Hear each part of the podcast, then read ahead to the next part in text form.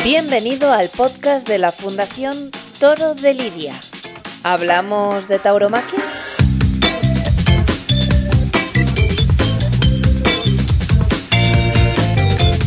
En el episodio anterior vamos a darnos unas cuantas vueltas por la historia de la humanidad, al menos eso vamos a intentar.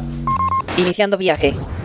Hemos viajado unos 18.000 años atrás, al Paleolítico. Es decir, el primer cronista taurino fue Platón. ¿Dónde podríamos situar el primer juego entre el hombre y el toro? Pues yo lo situaría en Anatolia en el sexto milenio. Es cierto que Creta fue un enclave fundamental en lo que al culto del toro en el Mediterráneo se refiere. ¿no? Apis era un toro sagrado, evidentemente, porque no era un toro cualquiera. El primero que combatió con toros a plaza cerrada fue el invicto Julio César. Estás escuchando el podcast de la Fundación Toro de Lidia.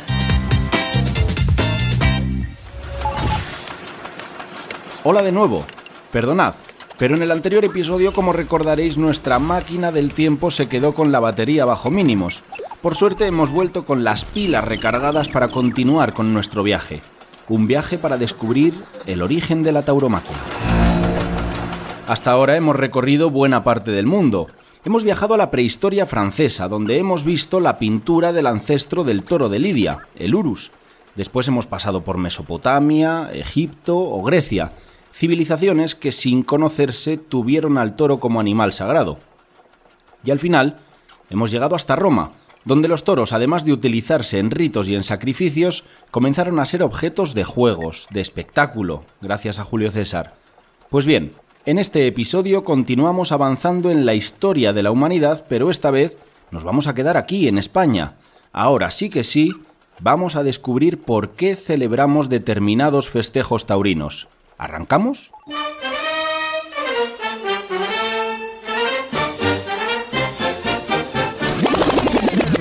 Si esperabais escuchar un paso doble, ahora que nuestra máquina ha hecho su último aterrizaje en España, estáis muy equivocados. Porque antes del paso doble, antes de las corridas de toros, de los encierros o de cualquier tradición taurina que se os venga a la cabeza, los toros ya eran un símbolo dentro de la península, y es que la tauromaquia en el contexto de la península ibérica ancla sus orígenes en tiempos anteriores a las conquistas, en primer lugar griega y en segundo lugar a la romana. España es un país influenciado por las múltiples culturas de aquellos pueblos que se han asentado en la península a lo largo de la historia, algo que ha aportado una inmensa riqueza cultural en todos los sentidos, además de darnos un carácter único en el mundo. La tauromaquia también forma parte de esa herencia cultural. Para descubrir de dónde vienen todas esas tradiciones taurinas que han llegado hasta nuestros días, vamos a hacer un repaso de nuestra historia, de la historia de España.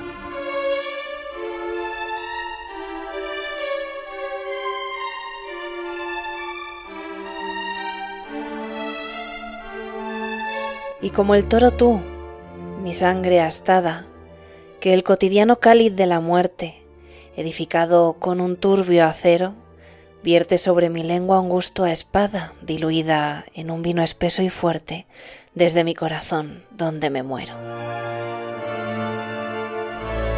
Es el rayo que no cesa, versos de Miguel Hernández. Hablamos de muerte, de lo funerario, porque, aunque en el Mediterráneo los toros eran icono de abundancia y objeto de cultos religiosos, en la península ibérica adquirieron un carácter totémico asociado a otro tipo de cultos. Por un lado este, el funerario, y por otro...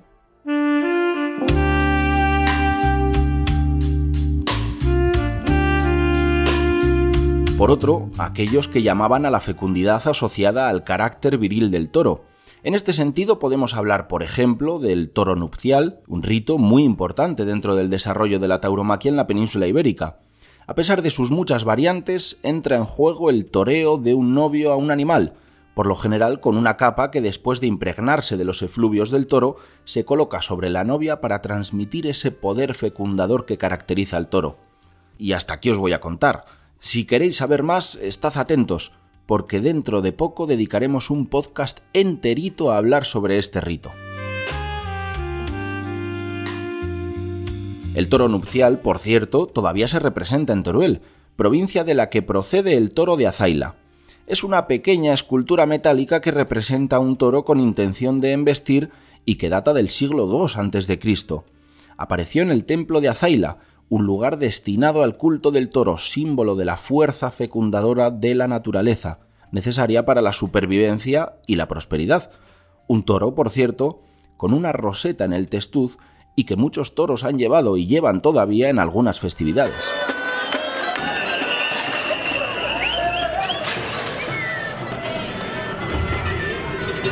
De aquellas costumbres íberas son herederas algunas tauromaquias que se desarrollan en la actualidad, como el toro encascabelado, el socamuturra, una de las más antiguas que existen en España, o los toros con soga.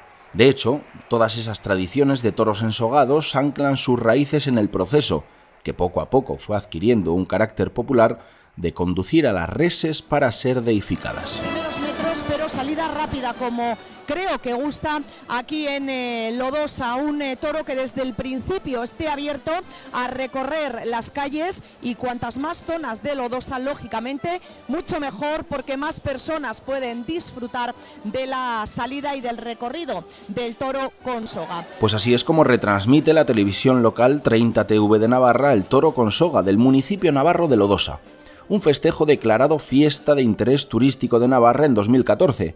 Para conocerlo, tenemos por aquí a José Antonio Baigorri, es propietario de la ganadería La Pincha, que también es de Lodosa y proveedora de los toros bravos en estos festejos.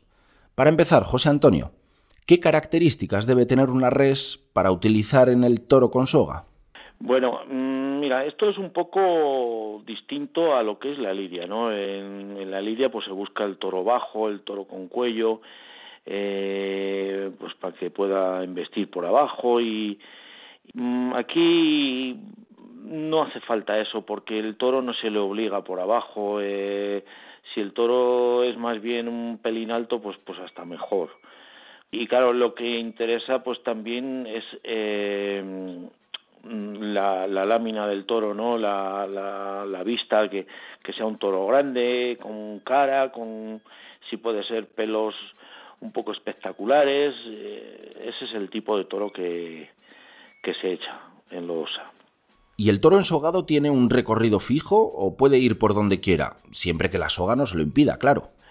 Sí, bueno, sale del centro del, del pueblo, ahí en la iglesia, eh, todos los jardines y, y el, la plaza del pueblo, está ahí todo junto, y, va en la primera arrancada eh, está cerrado está cerrado pues, pues 100 metros o 150 para que no se pueda salir de ahí y ya después a partir de pasar esos 150 metros el toro puede ir por donde quiera. O sea que puede ir a, a los bares puede ir a, a la residencia de, de, ancianos de Lodosa, por donde quiera él, por donde quiera él, puede por la parte de arriba, por la parte de abajo, por donde quiera.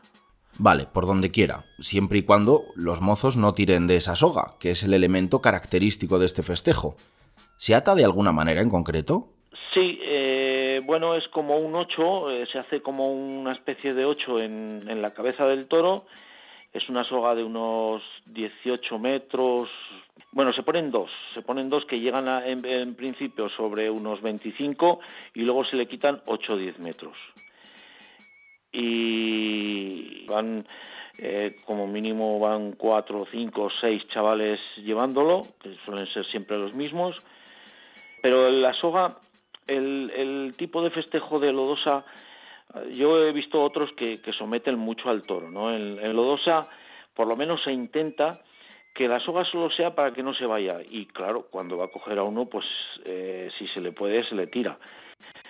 Y se le para el toro, ¿no? Para que no lo coja. Pero más bien el toro suelto, o sea, que vaya donde quiera. Pues nosotros nos vamos a ir también, pero a otra tradición con origen muy antiguo. Hablamos de uno de los hitos más trascendentes de la tauromaquia en la antigüedad hispana, la batalla de Elique, que podría haber ocurrido en los alrededores de Elche durante la conquista cartaginesa de la península ibérica por el siglo III a.C., una batalla entre los íberos y los cartagineses. Las ganadoras de esta batalla fueron las tropas ibéricas, que acabaron con el general cartaginés Amílcar Barca, Las circunstancias de su muerte y de las técnicas empleadas para lograr esa victoria siguen siendo un misterio, pero hay quien cuenta que un grupo de pueblos derrotó a los cartagineses soltando toros con sarmientos encendidos en su testuz y la cara cubierta de barro para evitar quemaduras por las llamas. ¿Os suena de algo? Com arriben directament eh, el camió on estan eh, els sis bous que seran embolats i que recorreran el recorregut eh, preparat Los historiadores de la tauromaquia opinan que precisamente esta batalla fue la causante del asentamiento de esa tradición en la zona levantina que todos conocemos, los toros embolados, els bous embolats. Esta tradición parece indicar que el uso del toro como arma marcial provocó la sacralización del animal en distintos rituales. Y en este sentido nosotros nos preguntamos, ¿cuándo empezó exactamente a ser el toro un símbolo de culto? ¿Cuándo comenzó a ritualizarse?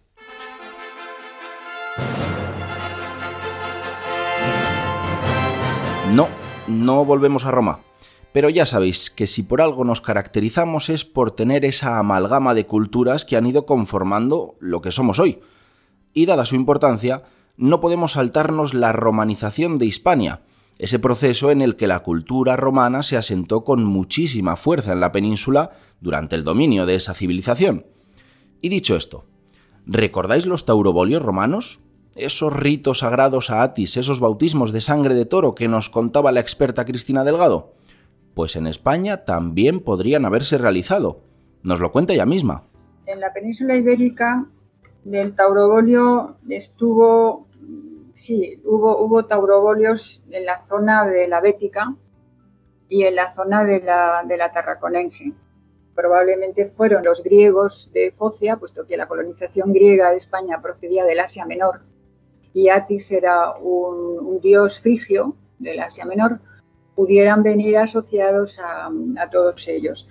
¿Qué, hay, ¿Qué quedó de todo eso? Pues muy poco. O sea, aquí cultos a Atis desaparecieron, desaparecieron eh, a partir del siglo II, más o menos, aunque la, influencia de estos griegos perduró hasta, hasta el siglo VI, me estoy refiriendo antes de Cristo. Y eh, en algunos puntos pudo perdurar, pero realmente el culto a, a los taurobolios desapareció. Esto nos cuenta Cristina con respecto a Atis, pero ¿recordáis a Mitra? ese dios de origen persa que los romanos adoptaron también terminó por recaer en la cultura hispánica. En España también eh, tuvo bastante éxito fundamentalmente en la zona extremeña. La zona de Mérida fue un lugar central en que mm, parece que cuajaron bastante estos cultos de Mitra e incluso se dice que debajo de la plaza de toros de, de Mérida hay un mitreo. No se ha excavado, no se sabe realmente, pero parece que hay indicios de que fue así. Por ahora, nadie se ha atrevido a levantar la plaza de toros de Mérida y ponerse a excavar, así que de momento solo tenemos a nuestra imaginación como herramienta arqueológica. Nos acompaña el escritor Fernando Sánchez Dragó. Nos cuenta que todavía a día de hoy se mantienen tradiciones que nos recuerdan a esos taurobolios en, España existe al menos todavía, se practica, se sigue practicando un rito taurobólico que se produce en mi querida provincia de Soria, en el pueblo de Abejar, en ¿eh? lo que se llama el toro de la Barrosa. Entonces, en, esas fiestas, que naturalmente se producen en la primavera, como todas las fiestas táuricas, ¿eh? mm, el mocerío, el pueblo, ¿eh? crea un simulacro de toro, un toro de cartón piedra ¿eh? que se pasea procesionalmente por las calles de la ciudad, que va montado sobre una plataforma ¿eh? y eh, llega un momento en que la plataforma con el simulacro del toro se instala en la plaza principal del pueblo y los mozos se colocan delante, van pasando debajo de esa plataforma en la cual está instalado el simulacro del toro y se derraman odres de vino tinto, sangre. ¿eh? Hay vinos que se llaman sangre de toro, no solo en España, también en Hungría, por ejemplo. ¿no? ¿Eh? Se va derramando ese vino ¿eh?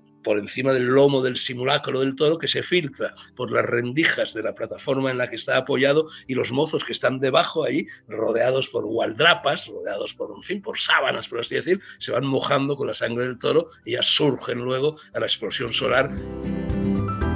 Pues ya veis, taurobolios que en este municipio asocian a Atis y también a Mitra, por cierto. En fin, llegados a este punto, queridos pasajeros, ya que de España no nos vamos a mover, quiero presentaros a Fernández de Moratín.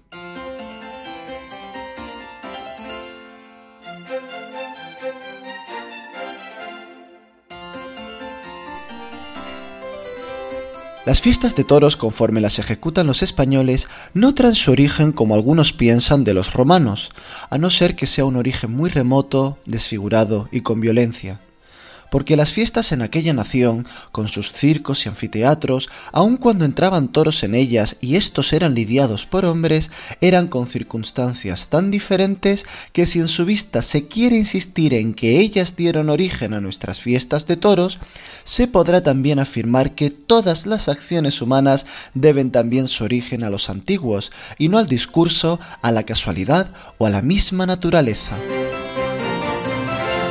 Esto es lo que leemos en Carta Histórica sobre el origen y progreso de las fiestas de toros en España, publicada en 1777 por Fernández de Moratín, dramaturgo, poeta y prosista, que quizá no sea el más preciso con sus datos, pero sus textos son de lo más interesante a nivel historiográfico por su forma de contarlo, dándole un carácter exótico y valeroso a los juegos con el toro, algo muy habitual en el siglo XVIII.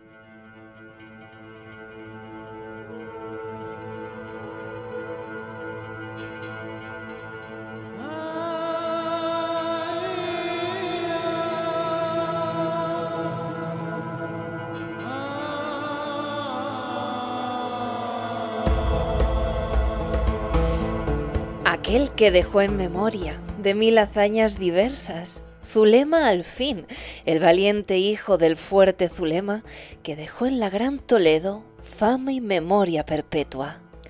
Fue a ver en Ávila un día las fiestas, como de fiesta. En viéndole la gran plaza, toda se alegra y se altera, que ver en fiestas al moro les parece cosa nueva. Del celebrado jarama un toro en la plaza sueltan, aspecto bravo y feroz, vista enojosa y soberbia, ancha nariz, corto cuello, cuerno ofensible, piel negra. A pie se parte a librarle, y aunque todos le vocean, no lo deja, porque sabe que su victoria está cierta.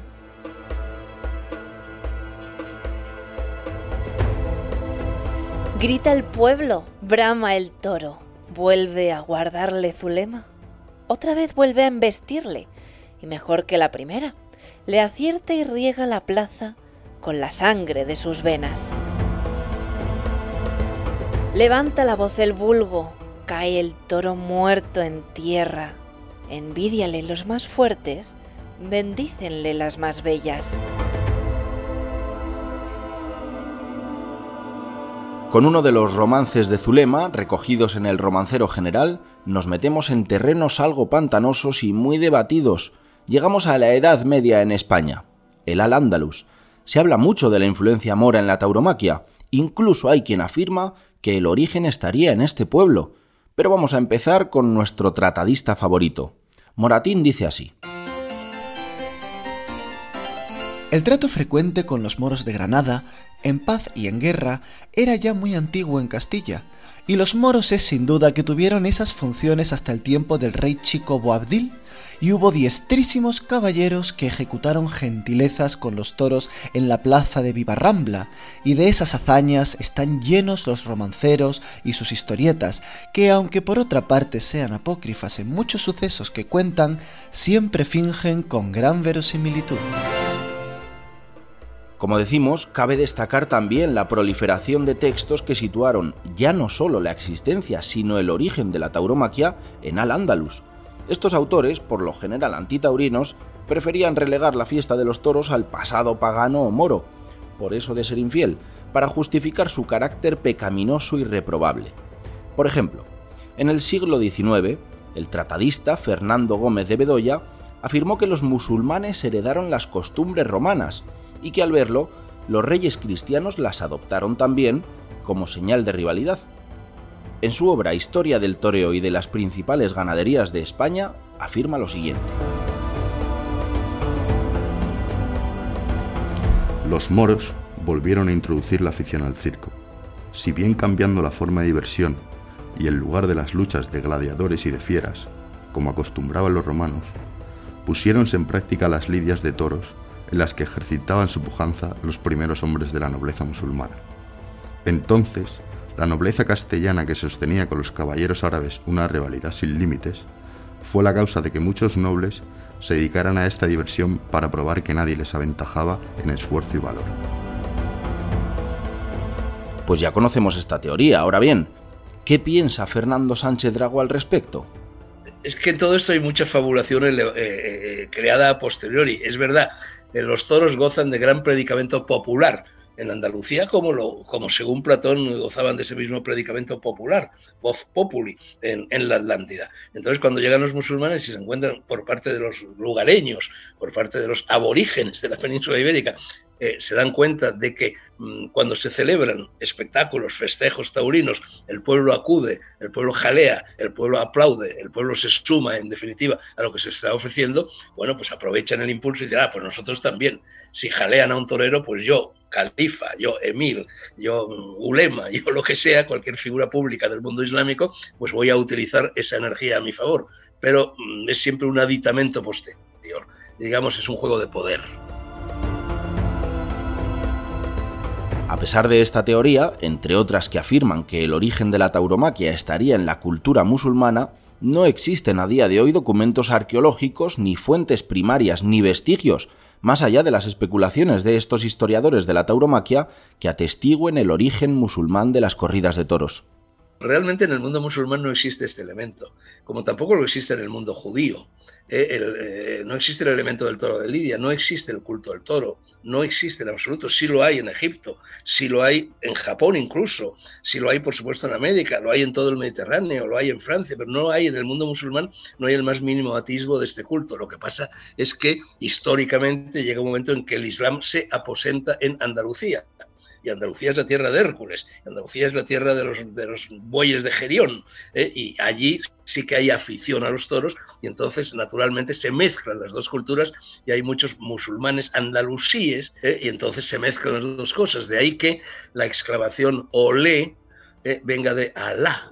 Los musulmanes en sus ritos religiosos dicen Alá, Alá, Alá, Alá, y eso se transforma fonéticamente en olé, olé, olé. Y bueno, y entonces evidentemente se produce este trasvase, este mestizaje de culturas, pero no procede del mundo islámico. El mundo islámico solo en, el Andalus, eh, en fin, eh, recibe también ese mensaje. No solo los tratadistas o historiadores han hablado de estas teorías. Si nos adentramos en el arte de la pintura, Francisco de Goya entra en escena con los grabados que realizó en 1816, inspirados en los textos precisamente de Moratín.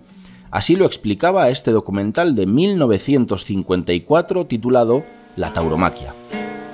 El genial pintor aragonés, que ha leído la carta de don Nicolás Fernández de Moratín sobre el origen y progresos de la fiesta de los toros en España, comienza a dibujar una historia del toreo con escenas de la caza de toros en el campo por antiguos españoles, tan hipotéticos y estrafalarios como estos supuestos iberos, cubiertos de toscas pieles y rústico calzado. El animoso moro gazul es evocado por Goya en el momento de lancear un toro, arte en el cual se empleaban solo los caballeros cristianos y moros. Estos grabados llevaron por título La tauromaquia, y seis de ellos recrean toda una serie de lances y suertes ejecutadas por los moros. En estos grabados aparecen hombres vestidos con turbante y pantalones bombachos lanceando toros a pie, aunque también a caballo, y elaborando distintas suertes con cimitarras, telas y lanzas. De alguna manera, esta serie de grabados ayudó a la construcción del mito romántico de Goya como el paradigma del carácter hispano. Fundación Toro de Lidia.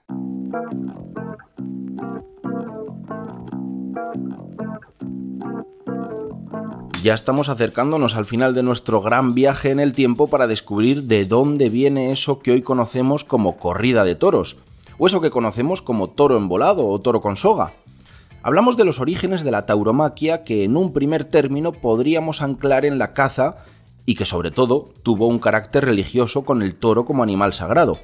Bueno, pues en la Edad Media ese origen sacro se fue desprendiendo poco a poco del ritual para terminar por convertirse en actos populares, de masas, espectáculos que se parecen más a lo que ha llegado hasta nuestros días. Ahora bien, ¿cuándo se produjo el primer festejo taurino?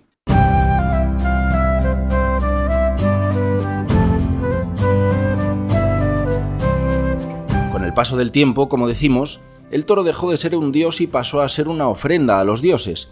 La idea de mezclar el espectáculo taurino con la religión mediante, por ejemplo, corridas votivas, es decir, corridas realizadas para el cumplimiento de algún voto religioso, es algo que no gustó a la jerarquía eclesiástica, que por cierto terminó prohibiendo las corridas de toros bajo pena de excomunión en el siglo XVI.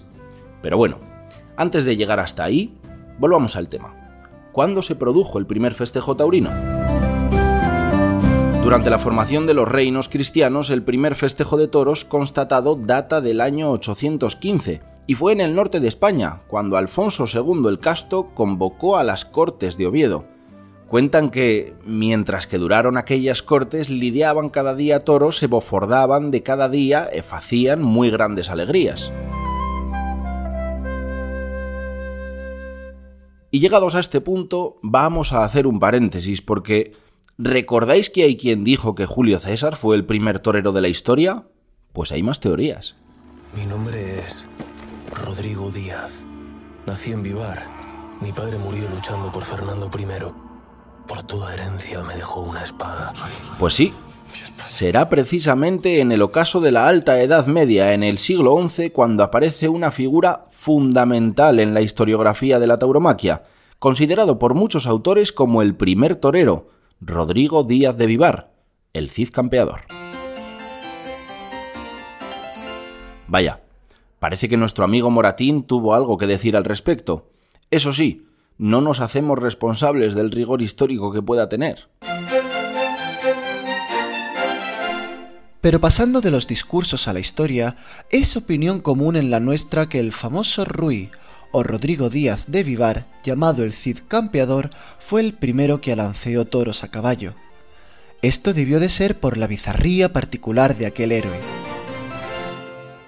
Moratín ya sabéis que era amigo de Goya, y este, haciendo honor a los textos del otro, también dedicó uno de sus grabados a recrear al Cid campeador lanceando un toro.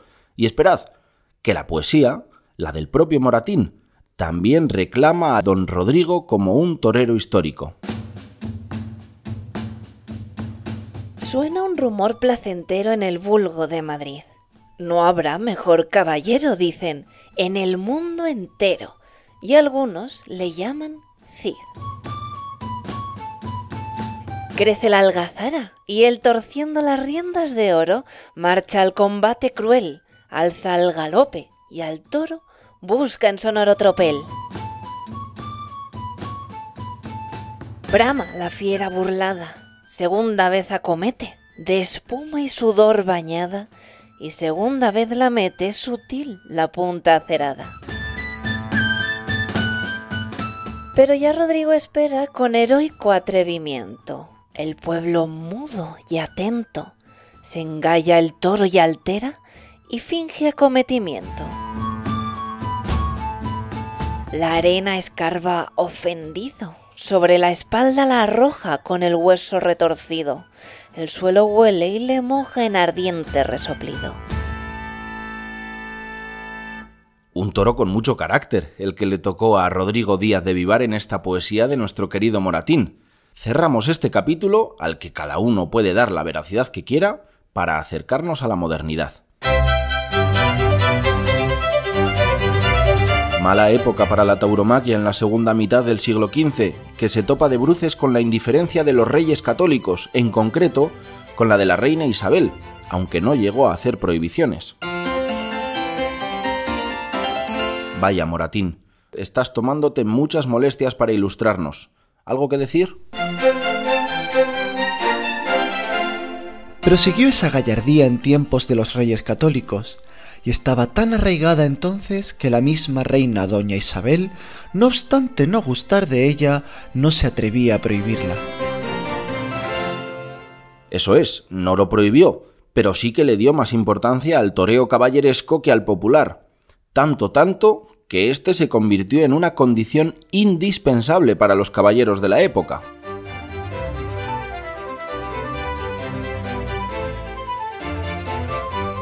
Fue justo en esta época, desde el final de la Alta Edad Media hasta bien entrada la Edad Moderna, cuando se impuso el modelo de héroe, guerrero y valiente, esos a los que se ponía a prueba en nobles justas, torneos y juegos de cañas, actos solemnes alejados de aquel holgorio característico de los actos populares. De nuevo, Francisco de Goya retratará al héroe, el gran caballero en uno de sus grabados. Este será nada más y nada menos que el rey Carlos V. Y de nuevo Moratín tiene algo que aportar. En efecto, llegó a autorizarse tanto que el mismo emperador Carlos V, aun con haber nacido y criado se fuera, mató un toro de una lanzada en la plaza de Valladolid en celebridad del nacimiento de su hijo Felipe II. También Carlos V estoqueó desde el caballo en el rebollo de Aranjuez a un jabalí que había muerto 15 sabuesos y a un montero, lo cual es una especie de toreo. Existe una curiosa línea temporal que une a Julio César, que ya sabéis que algunos le consideran el primer torero de la historia, con Carlos V, Felipe II y Felipe IV, monarcas españoles que ostentaron el título de César. A ese linaje, por cierto, habría que añadir la figura del Cid campeador, del que ya hemos hablado antes, menudo linaje taurino.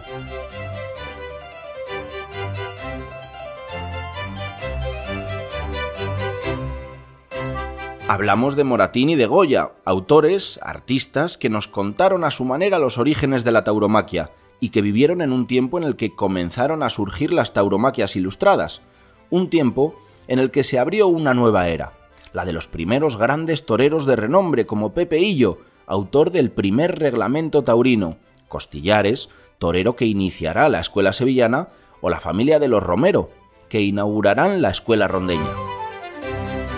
Y aquí podríamos extendernos mucho más, pero eso vamos a dejarlo en manos de otro podcast. Nosotros nos quedamos aquí.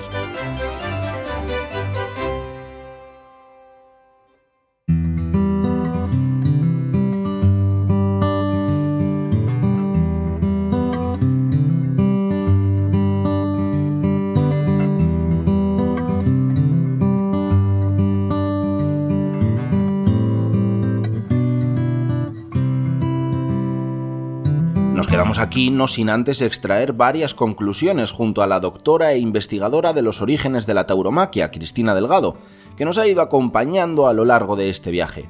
Para empezar, debemos confirmar la importancia del toro en nuestra cultura y para ello debemos aceptar nuestra procedencia. Nosotros tenemos una singularidad nacional que engloba las corrientes mediterráneas y del Próximo Oriente, y esa singularidad nacional está llena de matices donde se conservan tesoros arqueológicos, históricos, religiosos o sagrados, como queramos decirlo, económicos y sociales que todavía perviven como fórmulas que nos hacen comprender el presente en el que estamos. Eso se ignora totalmente, no, eso es arcaico, eso ya no vale. Sin embargo, nosotros no podríamos entender nuestro, nuestra forma de ser sin ver a nuestros padres, a nuestros abuelos, a nuestros tatarabuelos, no sabíamos quiénes somos. ¿Y el toro? ¿Cómo ha llegado a nuestros días? En nuestra historia, puesto que la estructura social de las antiguas civilizaciones mediterráneas estaba dividida según una manada de toros y vacas. Es decir, eh, los gobernantes eran representantes del bovino macho, del bovino bravo, por eso llevaban las tiaras de cuernos. Por eso los dirigentes también religiosos también llevaban tiaras de cuernos y su mensajero era el toro. El Papa hoy lleva un báculo, un báculo de obispo, que no es otra cosa que el báculo que llevaban los egipcios y otros pueblos para poder proteger al ganado de peligros. ¿Y en qué otros sectores perdura la presencia del toro? Utilizamos también eh, enseñas militares que vienen del mundo romano, en las que ha habido toros muchísimas veces. Utilizamos emblemas también de, nobiliarios en que el toro es un elemento eh, fundamental porque está basado en ganaderías, muchas de ellas bravas, que se utilizaban para correr toros en la Edad Media como en, el mundo romano también para sus juegos en el anfiteatro y que perviven todavía sobre todo en las zonas del Guadalquivir, que no en vano es el lugar donde la ganadería brava se parece que es importante. El toro también ha sido fundamental en la economía, tanto que en las monedas ha llegado a aparecer representado el toro como elemento de enorme valor. Pero hay más, el lenguaje. Nuestro lenguaje tiene muchísimas acepciones taurinas que la mayoría repetimos sin saber muy bien qué es. La idea de romperse los cuernos pues está a la orden del día, se repite por muchos sitios. ¿Y qué es romperse los cuernos? Pues es una acepción que utilizaban los textos antiguos para indicar que un monarca había sido derrotado. La corona de cuernos se rompía. El, toro que él representaba, porque ellos llevaban las efigies y son llamados en los textos los toros jóvenes que se enfrentan al enemigo y cosas así, pues eso desaparecía. Con lo cual el enemigo había roto los cuernos del vencido.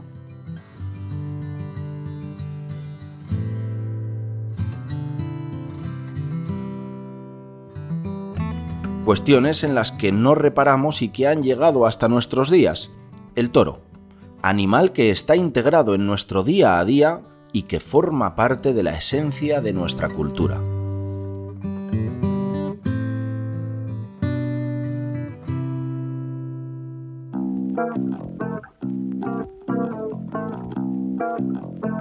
Este episodio ha sido impulsado por la Fundación Toro de Lidia con la colaboración del Ministerio de Cultura y Deporte. La Fundación Toro de Lidia es una entidad destinada a la promoción y defensa de todas las tauromaquias. Tú también puedes involucrarte. Hazte amigo de la Fundación. Para más información, visita nuestra web fundaciontorodelidia.org.